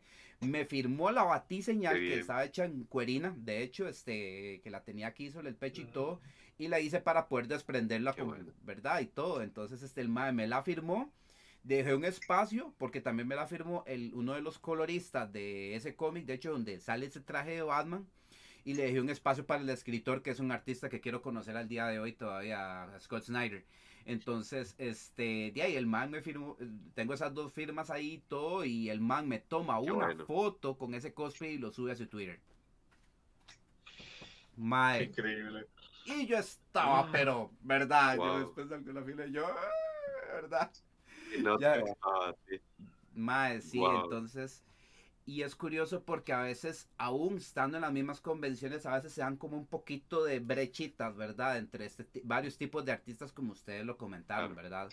Entonces yo he tratado como de, digamos de que no sean tanto, ¿verdad? Porque alguien que también es cosplayer también lee cómics, también consume productos y de hecho es porque le gusta tanto el personaje y lo vive de tal forma que por eso se hizo el cosplay. Entonces, eh, de hecho yo creo que fui el primer cosplayer porque es que ellos llegaron a ser tan famosos solo por sus cómics que di, hay esos cosplays, por ejemplo, ellos fueron los que, Snyder y Capullo fueron los que hicieron al Batman que ríe, si lo han visto en algún lado también. Este, y, y demás diseños varios, ¿verdad? Entonces, eh, hijo, picha, o sea, yo, eh, eh, esa es la primera mole, o sea, entonces quería contarles más o menos porque, uff, o sea, entonces uno... Qué, qué lo que era. Increíble esa historia. Sí, está buenísimo, está buenísimo. Amo demasiado. una gran historia y casualmente por lo que eres, dijo. Super tuanis. Exacto. Este, sí, no, y, y, y, contestándote la, la, pregunta, la verdad, que, que, me encanta que nos lo preguntes. Miras que a mí, eh, yo tuve como una espinita ahí un poco inconsciente, porque en ese momento no estaba tan al tanto, ni siquiera como de la existencia tan, tan fuerte del cosplay que fue cuando estaba en la universidad, yo estudié producción audiovisual y estaba llevando un curso de actuación y en el curso eh, tenemos que hacer una dramatización con vestido y todo. Y a mí me tocó ser eh, la muerte de... Eh, pucha, esa película súper conocida de, de Ingmar Bergman, que la muerte juega ajedrez, ¿cómo se llama? El, séptimo sello. ¿El séptimo sello? El séptimo sello. Sí, sí, sí, sí. Qué bueno. Es un clasicazo, sí, sí, sí. Yo era la muerte. Sí, sí, sí, sí. Era, eh, yo era la muerte en el séptimo sello. Cuando me puse la, me puse la ropa, pues yo no la hice, la hizo como la persona que estaba a cargo de eso. Yo dije, ah, mira, tía, yo estaba así, luego me siento bien, me siento cómodo en esto. Y me fui a ver al espejo y no me había quitado la barba y me sentí súper raro, ¿verdad? Y ya lo actué y todo, y todo salió muy bien. Y este, pero yo dije, mira, no me quité la barba. Y yo me quedé como con la espirita de, pucha, me hubiera gustado hacerlo bien, ¿verdad? Y ahora que, digamos, con todo esto, que uno estaba en contacto, me acuerdo de eso como un indicio de algo que, que di, como que quise hacer y que tal vez no estaba muy consciente de, de que había una, un botón activándose Y, yo he pensado mucho, digamos, ahora en lo que quisiera hacer, que, que, digamos, como para pensar en personajes, más allá como de este maestro Tierra, este, me encantaría hacer Fujitsuki de Evangelion, porque me encanta Evangelion y siempre un cosplay no tan habitual y, tiene ahí como, como que me puedo parecer con facilidad, digamos. Este, también Spike de, Cowboy Bebop, este, me encantaría, que siento que es un traje mucho más complicado, eso sí. Y, y también di porque obvio dice Light Yagami de Dead Note es obvio, uno, uno quisiera hacerlo, pero, pero sí, es algo como que espero, espero que, que cuando, como decís vos, es cuando uno llega al momento y se siente, claro. se siente adecuado con eso. Y Eric nunca me ha confesado, la verdad, me da mucha curiosidad. Eh, yo ya estaba esperando que algún día me iban a hacer esa pregunta, entonces ya había decidido perfectamente quién, quién, porque tiene excusa de que es tan difícil, de por qué va a durar muchos años en pasar, que es Caimán de Drojedoro. Oiga. y hacer, y hacer todo, todo ese traje con, con, con látex y, y, la mascarita va a durar tantos años que, que hay excusa de por qué, por qué no aparece.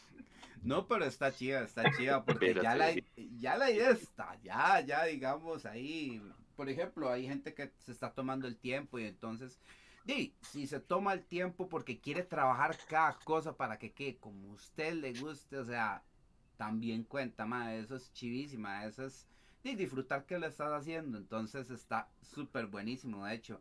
Hay gente que lo hace, o sea, eh, hay gente que, por ejemplo, saca una armadura, este, tal vez en unos dos años, una cosa así, la estuvo trabajando ahí a lo tranquilo y así, entonces está perfectamente bien. Hay otros que sí, digamos, este, ¿cómo lo puedo explicar? O sea, somos, este, por ejemplo, hay tal vez algún brete o algún anime o alguna vaina que tal vez uno le gusta y uno dice, puña, ¿Qué personaje me quedaría a mí? ¿Verdad? O sea, ¿qué, qué, qué, qué, qué podría hacer yo? Como el caso, por ejemplo, una vez más, Kimetsu.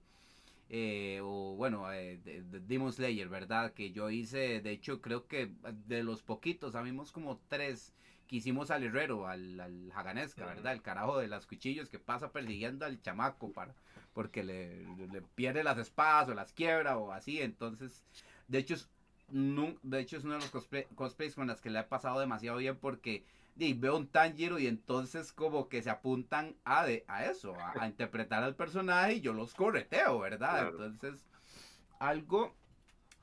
Quiero ponerles ahora que, que, vos dijiste esta idea, que dicha que me contaste esto, ma, y que me encantó que sea con el séptimo sello hecho, esa experiencia. Y es algo que, digamos, yo he querido destacar hace ratillos porque antes se hacían en unos concursos, ahora ya no se hace tanto y es eso, dar como ese espacio de que vos también llegues a interpretar ese cosplay, pero ¿qué pasa?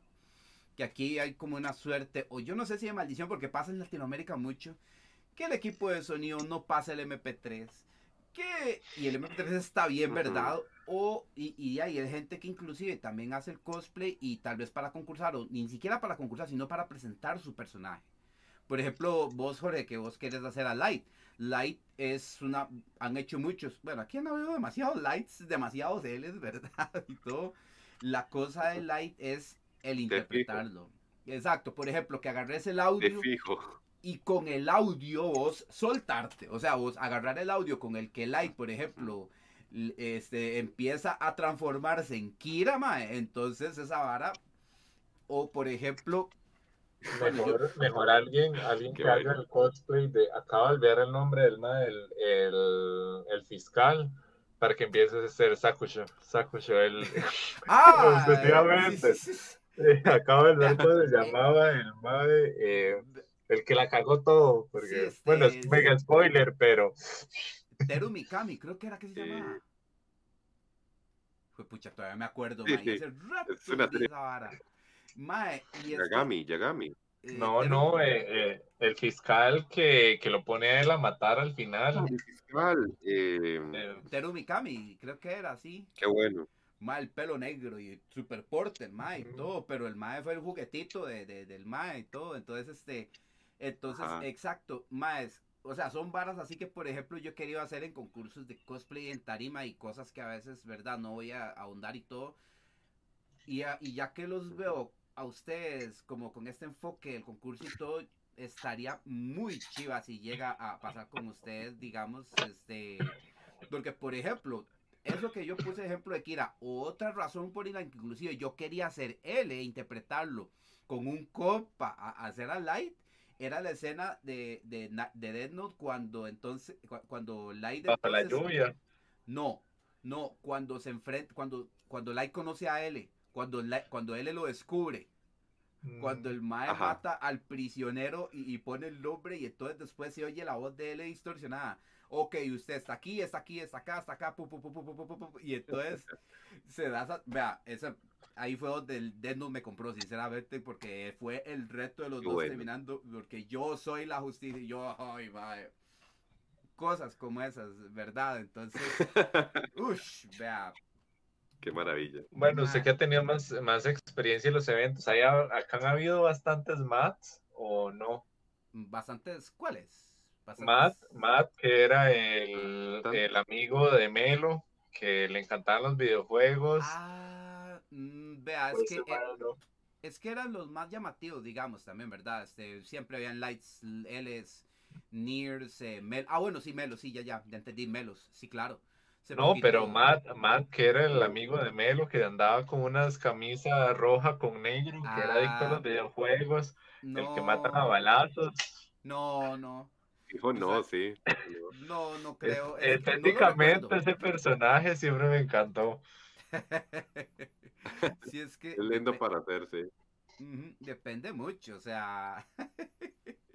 y es que, es que sí, no, no. De hecho, al menos cuando salió de Note, si eran, como eran cosplay, pues sencillo, digamos, entonces, era una camisa blanca, unos pantas, consígase una silla para estar así, ¿verdad? Y eh, Light, este, nada más se chupaba el pelo, una manzana, un cuaderno y, el abriguillo, él, ¿verdad? Entonces, casi siempre era como la mudada más reconocible. tal vez, este, si había un, un montón de misas y sí hubieron sus buenos eh, Ryuks también.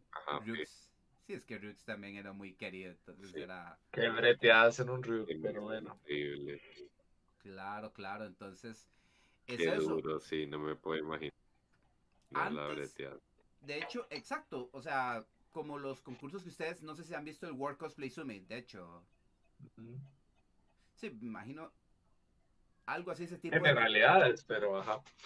Algo así. Eh, vieras que casi no se da mucho ese espacio, desgraciadamente, porque de ahí requiere tal vez su producción y e inclusive yo he querido ver cómo, verdad, este ahorro fatigas por el hecho de que mira, bueno, mae, bueno, y sí lo he hecho, sí lo he hecho con como con un Batman. Yo agarro un audio, monto uno del juego, monto uno acá y lo cuadro para hacerlo en tarima con otro compa y de hecho hemos hecho presentación de combate, hemos hecho, digamos, donde yo sí sé también, digamos, y el otro compa también sabe de, eh, ¿verdad? Él ha practicado combate cuerpo a cuerpo y toda la cosa, entonces él me dice, ma, hagamos esta cosa aquí, él me ayudó, de hecho, en un video de tributo que hice del juego Ghost of Tsushima.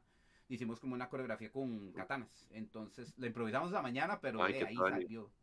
Pero ahí para cuando quieran verla, es que esa es la idea, yo quiero que haya ese espacio de verdad para, digamos, si el personaje es dramático, que haga una escena donde haga una declamación con el personaje que es y todo eso, ¿verdad? Para que sea, se interprete el personaje y se vea además de cómo ande, ¿verdad?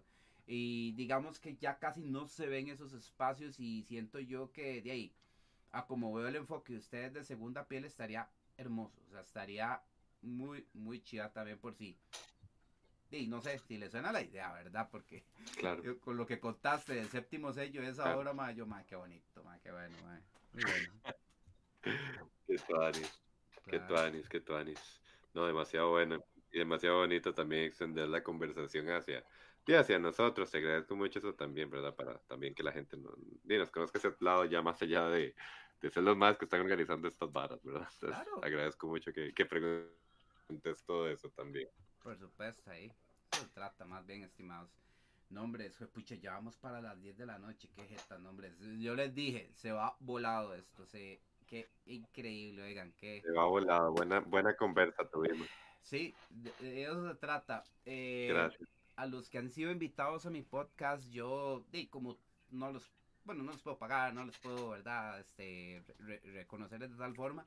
Yo lo que hago es de que la pasen bien, que de verdad, también los que se acerquen la pasen bien, que de verdad ahí compartamos y chiliemos y toda la cosa y que vean que este esfuerzo que hacen ustedes este también tiene esta suerte, esta vibra y ustedes ahí en lo que de verdad les deseo lo mejor, ¿verdad? En los proyectos que vienen, este, en, el, en el enfoque que ustedes tienen también.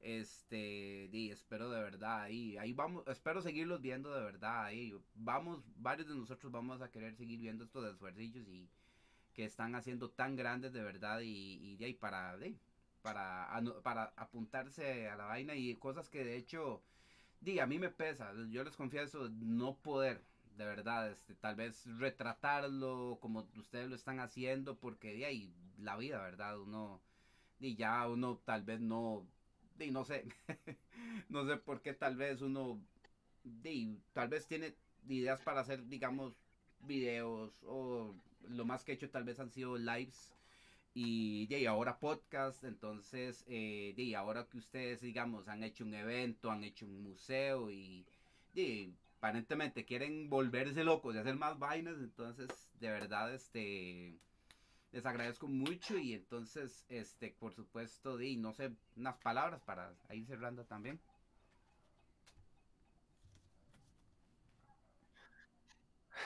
Buenísimo, Esteban. el agradecimiento para vos, genuinamente agradecidos por el espacio y por conversar, por poder explayarnos un poco más con nuestras intenciones, ¿verdad? Ya este, de una manera más pública ambos. Así que muchas gracias. Y a toda la gente que nos está conociendo, muy, muchos muy agradecidos por todo el apoyo. Eh, ahí nosotros seguimos trabajando. Eh, sí me gustaría decir que tal vez de ahí, nuestras redes sociales, ahora que pasaron estos dos eventos grandes, tal vez no van a estar así tan activas como han estado estos últimos meses, ¿verdad? Tal vez hay como composteos un poco más dosificados, pero que no crean que, que, desaparecimos, sino que estamos trabajando en hacer nuevas cosas. Y que, como les digo, ahí tenemos tres proyectitos, uno de ellos, la, realización de la segunda edición del festival, eh, muy presentes y que bueno, y poco a poco vamos a irles contando y, y, feliz también de sentirnos integrados en esta comunidad tan bonita y, de conocer gente buen right como, como vos, Esteban. Muchas gracias. Ustedes más bien ya saben, estimados. Eh, ahí la cuarta CR, pueden ver ese logo como si fueran ahí a medirse bueno, como también uno mide cosas ahí cuando uno va a comprar tela y así materiales, ¿verdad? De cosplay y todo, parece mentira. Este, por ejemplo, tiene un brazo largo, tiene así, ¿verdad? La cuarta CR y para que los busquen en Instagram, en Facebook y ustedes tienen YouTube, ¿verdad? También. Eh, sí, digamos también, que también en YouTube. Ah. Digamos que sí, existe. Ahorita en paro, pero existe. Eh, está bien. Ha tenido buenos momentos. Es como las redes, ahí al chill también. Entonces no hay problema. Más bien, estimados, les agradezco a los que se dieron la vuelta. Y pucha, ha pasado como casi 10 más o menos en todo el lapso. Y han, digamos, dado sus aportecitos. Y la comunidad cosplay de Costa Rica está dando a conocer a nivel mundial. Bueno, eso yo por dicha de hace unos años para acá. Y este, eso es también tema, son temas para otro día que vamos a tocar con cosas de cosplay y toda la cosa. Y ya saben que el podcast ya está por dicha también remontando. Ya por cuestiones de salud mental no había podido avanzar este año. Ya por dicha ya también está moviéndose. Y, la idea es esta, que conozcan también gente que buena vibra, que les pueda aportar muchísimo, que nos ha aportado mucho también y que de verdad este tema del cosplay es cada vez más denso también. Y bueno, la gente que lo hace tan chiva, ahora ustedes parte de ello también. De verdad, muy buenas noches y de verdad que me les vaya súper bien, de verdad. Entonces, cualquier cosita, de verdad.